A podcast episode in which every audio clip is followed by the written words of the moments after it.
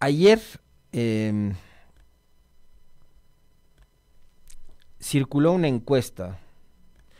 Eh, o, me dirás, Meli, para no ser disperso, eh, ¿por dónde vamos? ¿Cómo empezamos? Eh, vamos revisando... ¿Ah? Ah, ya. Vale, vale, vale, gracias. Inundaciones. ayer Chone, en la provincia de Manabí, y fíjense que hoy vamos a tener como primer invitado, esas imágenes que ustedes ven son las del hospital de Chone. A esta hora, entiendo, cerrado. Hoy va a estar con nosotros Leonardo Orlando en el segmento de las entrevistas, prefecto de Manabí, para conocer de primera mano cuál es la evaluación que hace el prefecto provincial, la prefectura, y las demás eh, autoridades locales de la provincia de Manabí de los efectos del invierno. Ayer me pasaban un informe preliminar, solo en Chone, de, perdón, 12.600 viviendas afectadas por las inundaciones, más de 9.300 viviendas todavía seguían hasta ayer eh, completamente inundadas y por lo menos 5.000 familias lo habían perdido todo electrodomésticos, mobiliario de sus viviendas e incluso alimentos, ¿no? Y otro tipo de bienes familiares y personales. Más de cinco mil familias lo habrían perdido todo y esas son imágenes, esas son las imágenes de las que yo les hablaba ayer, ¿no? De, de Manabí, del féretro que era cargado eh, por estas personas con el agua por encima de la cintura. Y así se llevan adelante los tres. Porque además la, la, vida para el resto continúa, ¿no? Impresionantes esas imágenes, son conmovedoras, por supuesto, son sobrecogedoras, son preocupantes, son tristes también, sí. Eh, así que ayer Chone fue declarada en emergencia sanitaria porque tuvieron que cerrar el hospital porque ya no podían atender a las personas porque estaba el hospital completamente bajo el agua. Esas son imágenes del hospital, las que ustedes están viendo. Terrible lo de, lo de Chone. Y al menos de lo, de lo que se sabe y el reporte de riesgos, eh, al menos 10 provincias a esta hora han resultado pues afectadas con mucha fuerza por el invierno. Según eh, la Secretaría de Riesgos eh, de las provincias más afectadas también, Bolívar, Los Ríos, Guayas, Cotopaxi,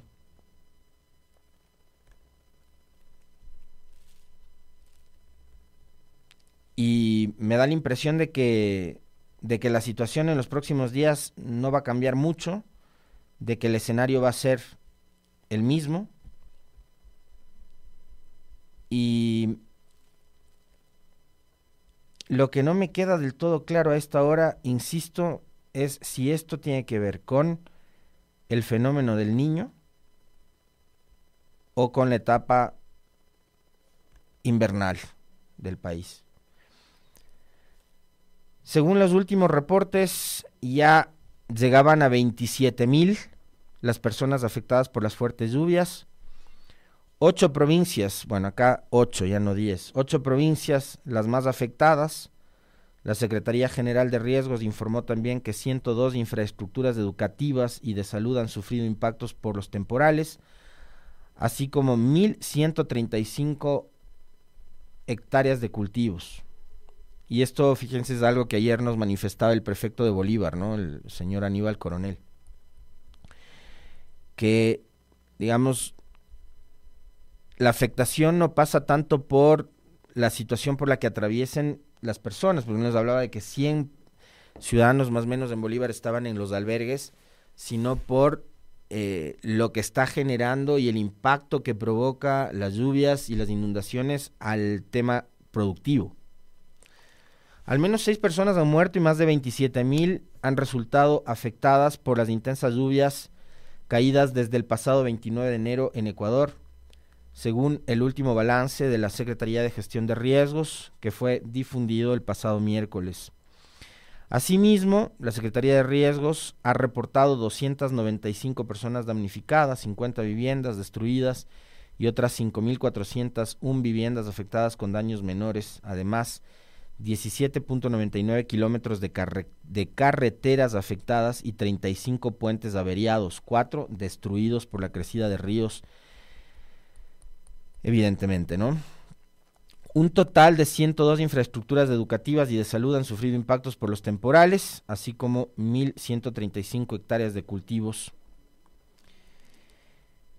Desde el pasado 29 de enero a la fecha, el Servicio de Gestión de Riesgos ha registrado 567 eventos peligrosos en 23 de las 24 provincias del país, sobre todo relacionados con inundaciones, deslizamientos, colapsos de estructuras, socavamientos, vendavales y hundimientos.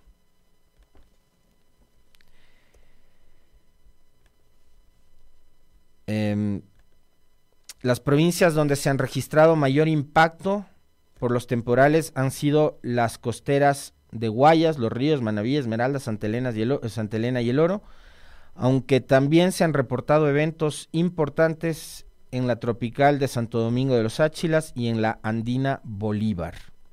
Súmenle Cotopaxi también. Entiendo que Imbabura también está soportando un fuerte temporal invernal.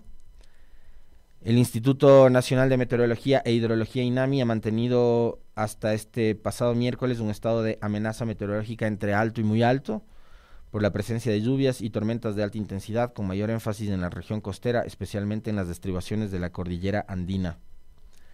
No obstante, las advertencias de precipitaciones se extienden por todo el país, incluyendo las regiones andina, amazónica y la insular de las Islas Galápagos.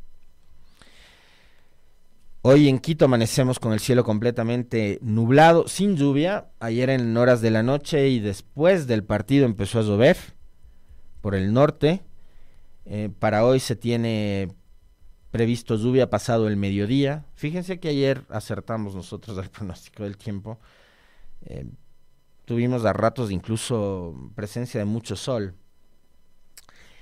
en, eh, en Quito. Y para hoy se prevé lluvias pasado el mediodía, así que tome precauciones sobre este asunto. Ahora, sobre este tema, yo les manifestaba ayer y antes de ayer que también em, me había referido a este asunto. Primero y seguir desde acá pues enviando nuestra toda nuestra solidaridad a las localidades, ciudades, pueblos, provincias que han sido afectadas por este invierno.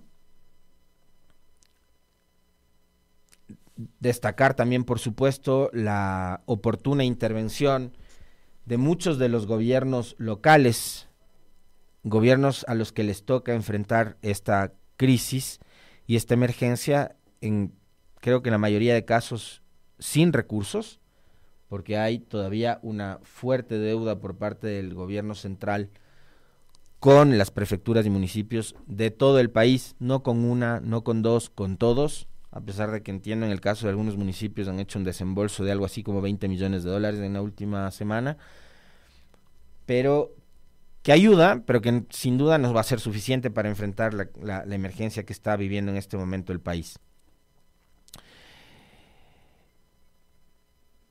Y yo ayer con sorpresa bueno, no tanto con sorpresa, porque en realidad es lo que hemos estado viendo desde el principio. Les decía que yo recibí información de milagro, en donde el gobierno mm, no ha participado desde el primer momento de la crisis y la emergencia.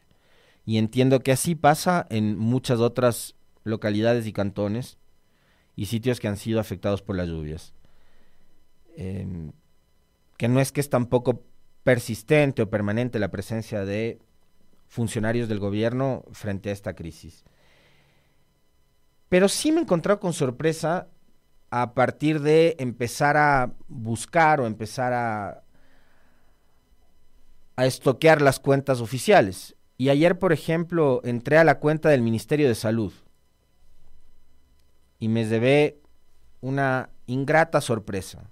Si podemos poner la cuenta del Ministerio de Salud en pantalla de, la cuenta de Twitter, porque al mismo tiempo que Chone y Manabí estaban enfrentando una crisis por la emergencia y las lluvias muy fuerte, mientras estaba decretando la emergencia sanitaria en Chone y Manabí, ustedes acaban de ver además imágenes de el hospital de Chone. Resulta que la cuenta del Ministerio de Salud Pública estaba dedicada a las relaciones públicas.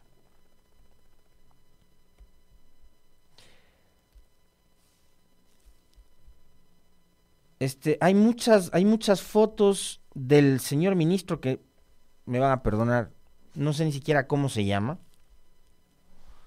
Les tomo la lección. Melinka, Esteban, ¿saben el nombre del ministro de Salud? No saben. Yo tampoco sé el nombre del ministro.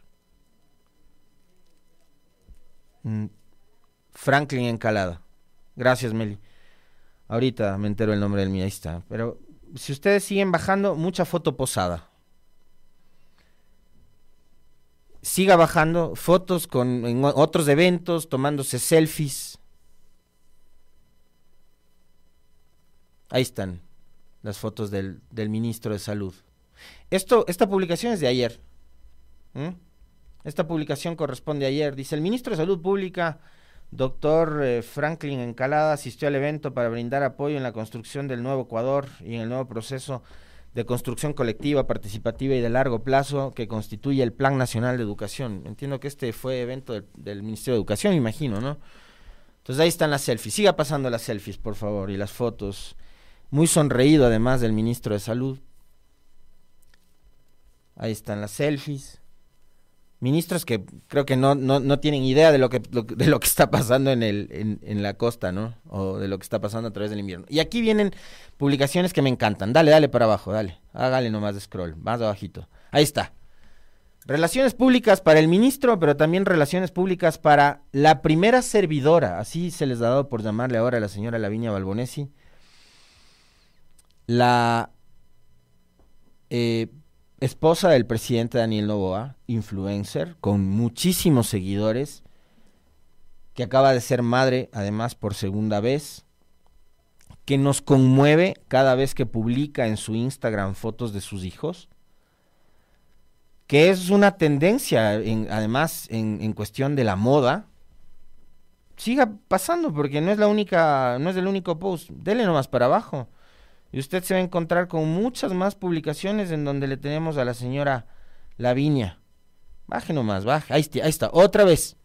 Junto a la primera servidora del Ecuador, Lavinia Balbonesi, se entregó 70 ayudas técnicas a pacientes del Centro de Salud tipo Sebastián Popular este 20 de febrero. Y ahí está doña Lavinia, la primera servidora haciendo relaciones. Esto es parte de la campaña política, ¿no? Esto es parte de la pre-campaña de la consulta popular y esto es parte de la pre-campaña de la reelección del presidente nuevo.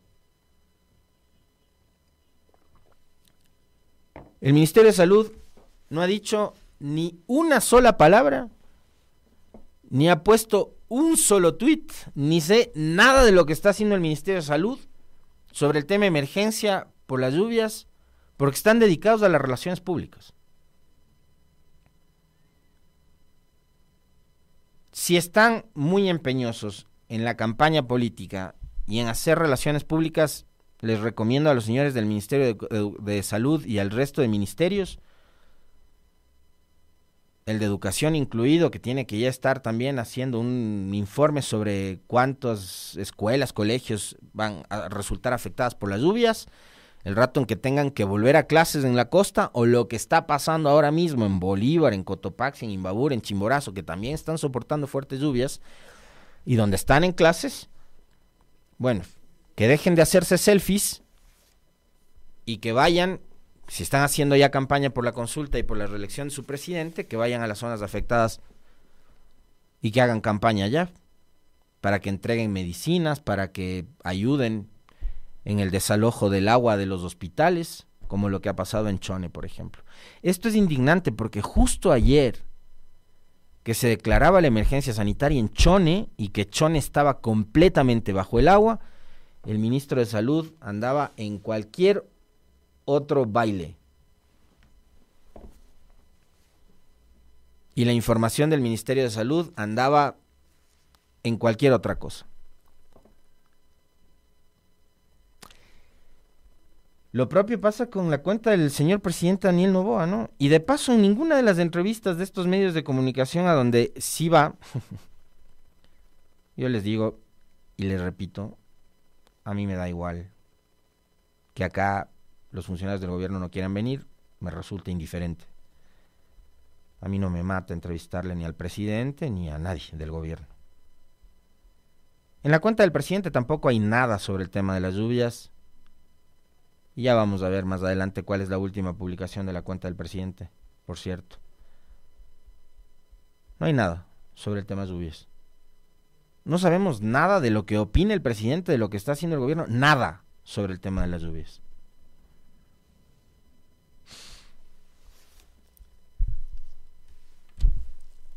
Lo que sí sabemos es que muy al estilo de Lenín Moreno, y les voy a les voy a invitar y a convocar a hacer un poco de memoria. Gobierno de Lenin Moreno. ¿Se acuerdan ustedes que en ese gobierno, mientras querían subir el precio de las gasolinas, mientras estaban despidiendo funcionarios públicos, mientras estaban eh, persiguiendo correístas, mientras estaban entregándoles el control de las cárceles a los delincuentes, mientras estaban eliminando los ministerios de seguridad, del interior, de justicia, mientras estaban desmantelando el Estado, desde ese gobierno se empezaron a especializar en este país en montarnos cajas chinas o cortinas de humo y distractores. En ese gobierno, en el gobierno del impresentable de Lenin Moreno, acompañado de otro grupo de payasos como Roldán, entre otros, Michelena y demás, se vendió la idea de que el Ecuador iba a ser sede del Mundial 2030. ¿Se acuerdan? Yo sí me acuerdo. Me acuerdo que se dedicaron a hacer agenda de medios para venderle al país una ilusión que podía estar única y exclusivamente en la cabeza de estos sujetos que acabo de mencionar, ¿no? De Moreno, de Roldán, de Michelena. Que el Ecuador iba a ser sede del Mundial 2030. Bueno, ahora resulta que nos quieren vender la ilusión de la Copa América 2028. Ruede video, por favor. Nos sobran las ganas, nos sobran los colores, nos sobran las ansias, nos sobran las razones, nos sobra el deseo de que vuelvas a casa, a esa mitad del mundo que no te ve desde el 93, que te sueña, que te anhela, que quieren vivirte otra vez. Porque el Ecuador entero es un enorme estadio de fútbol. No hay valles, no hay ciudades, no hay barrios, no hay campos sin su cancha de fútbol. Nuestros volcanes son nuestra tribuna. Nuestros sueños son nuestros camerinos. Estamos listos. Nos sobra todo. No hay corazón que no lata fútbol. Tenemos los botines puestos desde la raíz hasta el espíritu. Tenemos los estadios llenos de la gente más linda del mundo. El sueño no comienza acá, porque nunca dejamos de soñar, porque tenemos historia, porque tenemos memoria, porque la pelota nunca te olvida, no importa dónde esté, siempre te espera. Y el Ecuador, mi país, te sigue esperando. Que empiece la fiesta del fútbol, que empiece la Copa América.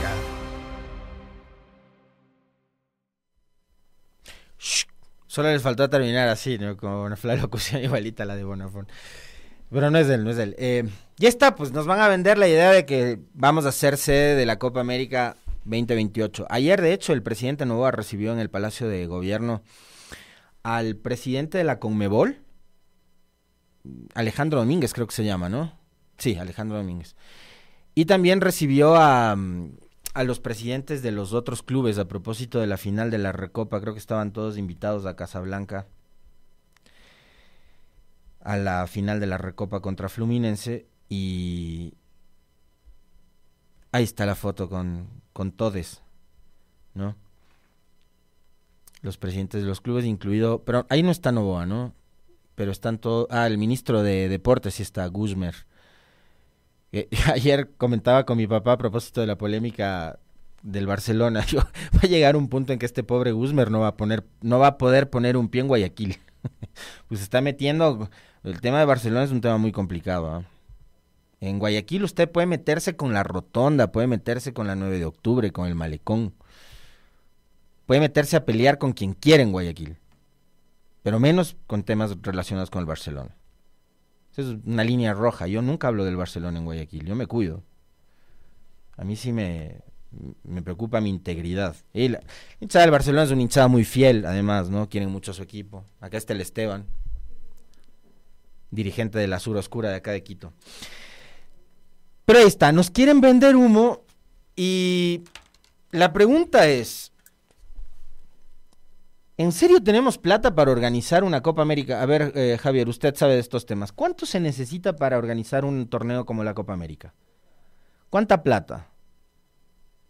No sé, dime, ¿dos mil, tres mil millones de dólares? Solo para organizar ¿Mil? el Monumental estamos problemas. Ya, ajá, para la final de la Copa Libertadores del año pasado... ¿Cuánto, cuánto destinó? Dos millones de dólares el, municipio de Guayaquil. Ya, solo para refaccionar un estadio, el Monumental, para un partido, la Copa Libertadores de América, se necesitaron dos millones de dólares. Y ahorita está en, en un proceso de investigación, de auditoría, para ver cómo se utilizaron o mal utilizaron esos recursos durante la alcaldía de la señora Cintia Viteri. Ya, pero solo para arreglar un estadio se necesitaron dos millones de dólares. Acá hay que refaccionar un montón de estadios más, porque no es que todos son o están en la capacidad del Estadio del Barcelona o del Estadio de la Liga, como para recibir un torneo como la Copa América. Se necesita mucha plata para eso. Se necesita además tener seguridad, por supuesto, porque vas a recibir turistas de toda la región, hinchas de todos los países que participan en la Copa América, que creo que son 10 me parece, o 12. 12, porque invitan siempre dos de CONCACAF. Eh, se necesita mucha plata para organizar un torneo deportivo de la magnitud de la Copa América. Y el, en serio, presidente Novoa, usted nos está diciendo que hay plata para organizar una Copa América y que están pensando en, en organizar una Copa América cuando no hay plata ni para darle un hospital decente a Chone. ¿Es en serio?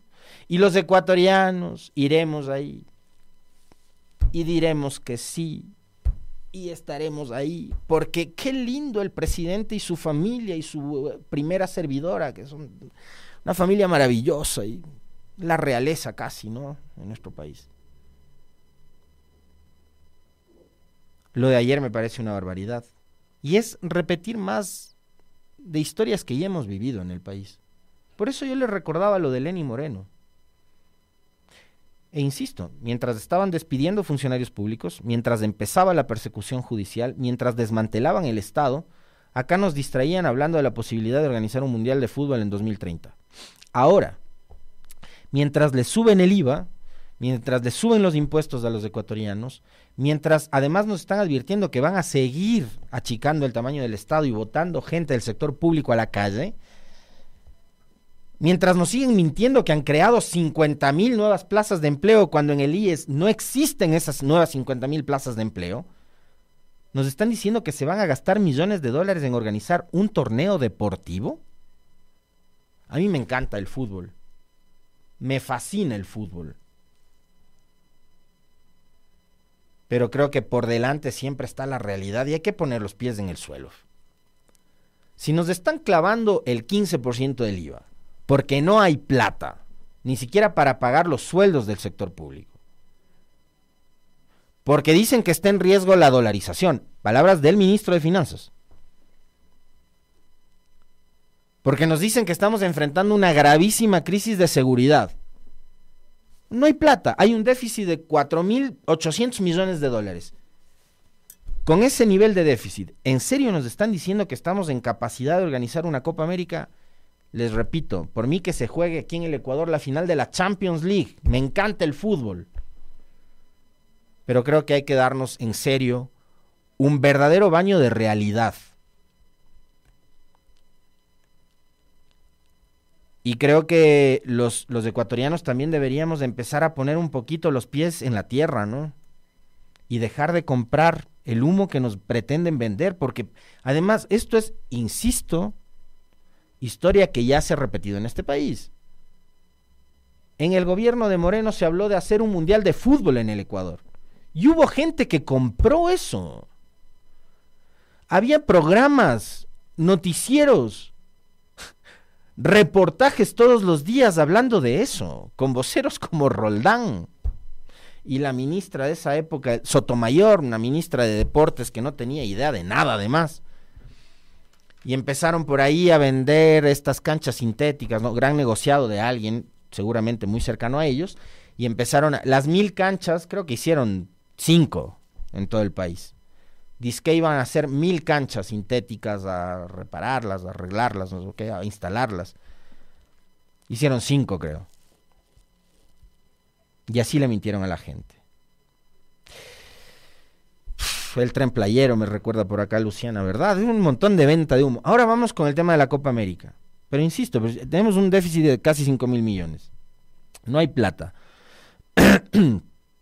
para organizar la Copa América, ¿nos van a subir el IVA al 20%? Pregunto. ¿O de dónde van a sacar la plata para lo que implica el gasto de un evento inoficioso como la Copa América?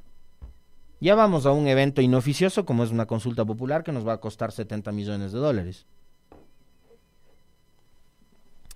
Y a propósito de la exitosa campaña de seguridad.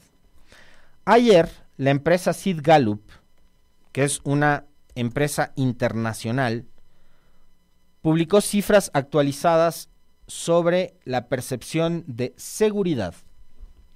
Según la última encuesta de Sid Gallup, de enero del 2024, Ecuador y Perú comparten el primer lugar, no por el encebollado, ¿eh?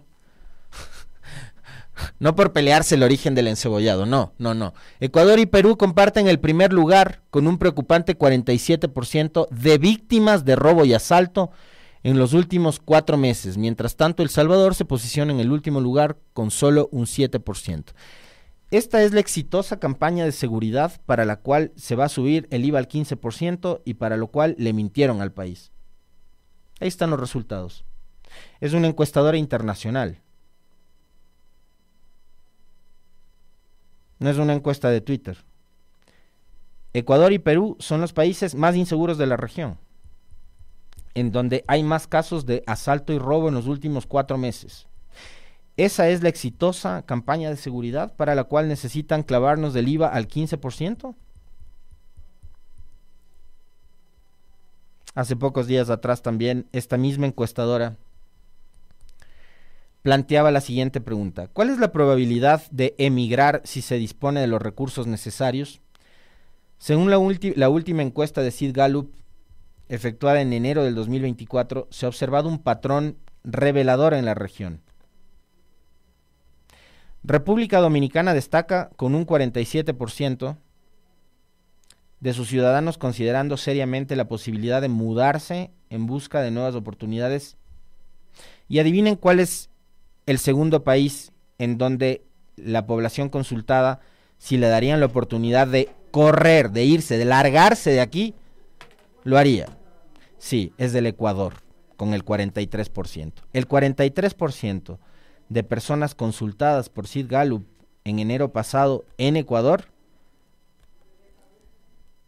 dijeron que si tuviesen la oportunidad de irse del país, de migrar, de salir, de correr, de huir de aquí, lo harían.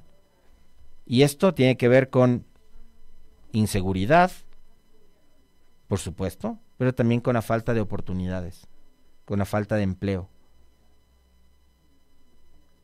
con que la situación está muy jodida, muy compleja en el Ecuador. Y la gente preferiría, si es que le dieran la oportunidad de irse, pues preferiría irse. El 43% de ciudadanos consultados por Sid Gallup en el Ecuador han dicho que si tuvieran la oportunidad de irse, se irían. Esa es la realidad.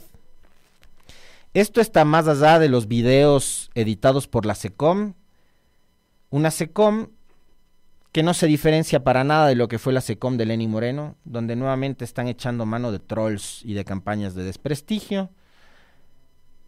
Y han empezado conmigo. Yo no voy a perder un segundo de mi tiempo tiempo con ustedes. No voy a perder un segundo de mi tiempo con ustedes, trolls de la SECOM. Les mando un abrazo, por cierto, a todos los que están ahí ya empezando con esas campañas ridículas que nunca dan resultado y les terminan siempre rebotando en contra. No cometan los mismos errores que sus antecesores, porque me da la impresión de que van por el mismo camino. Me da la impresión de que Novoa va por el mismo camino de Moreno y de Lazo, y me da la impresión de que el país va por el mismo camino que ha transitado durante los dos últimos gobiernos y votarán sí en la consulta y lo reelegirán a nuevo en el 2025. Qué pena.